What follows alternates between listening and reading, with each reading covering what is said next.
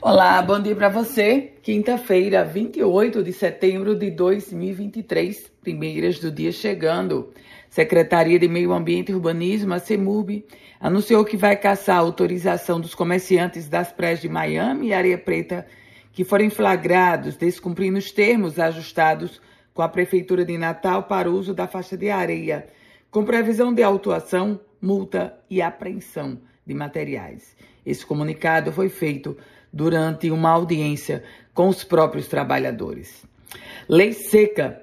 E o número de prisões da lei seca aqui no Rio Grande do Norte neste ano, agora em 2023, já supera os anos de 2022 e 2021.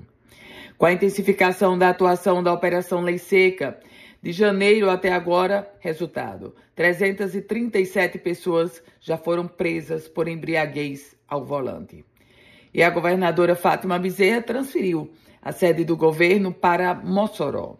Com isso, desde ontem, ela cumpre uma intensa agenda na capital do Oeste e na região. Mossoró que celebra os 140 anos da abolição da escravatura. A gente fala agora sobre uma denúncia de vacinas jogadas no lixo. Secretaria Municipal de Saúde de Natal está apurando uma denúncia que servidores foram obrigados a violar uma caixa de descarte para materiais perfurocortantes com o objetivo de resgatar frascos de vacinas que haviam sido jogadas no lixo por engano. Esse caso teria acontecido na Unidade Básica de Saúde no conjunto Solidade, no bairro Potengi, zona norte da capital Potiguar.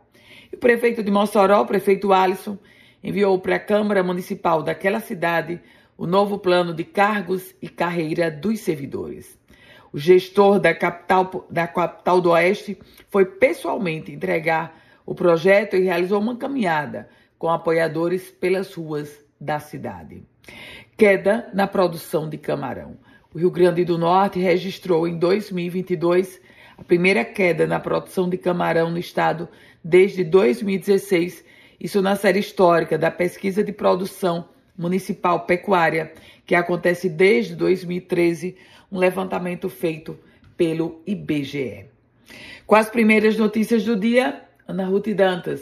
Produtivo dia para você. Se quiser compartilhar esse boletim, fique muito à vontade.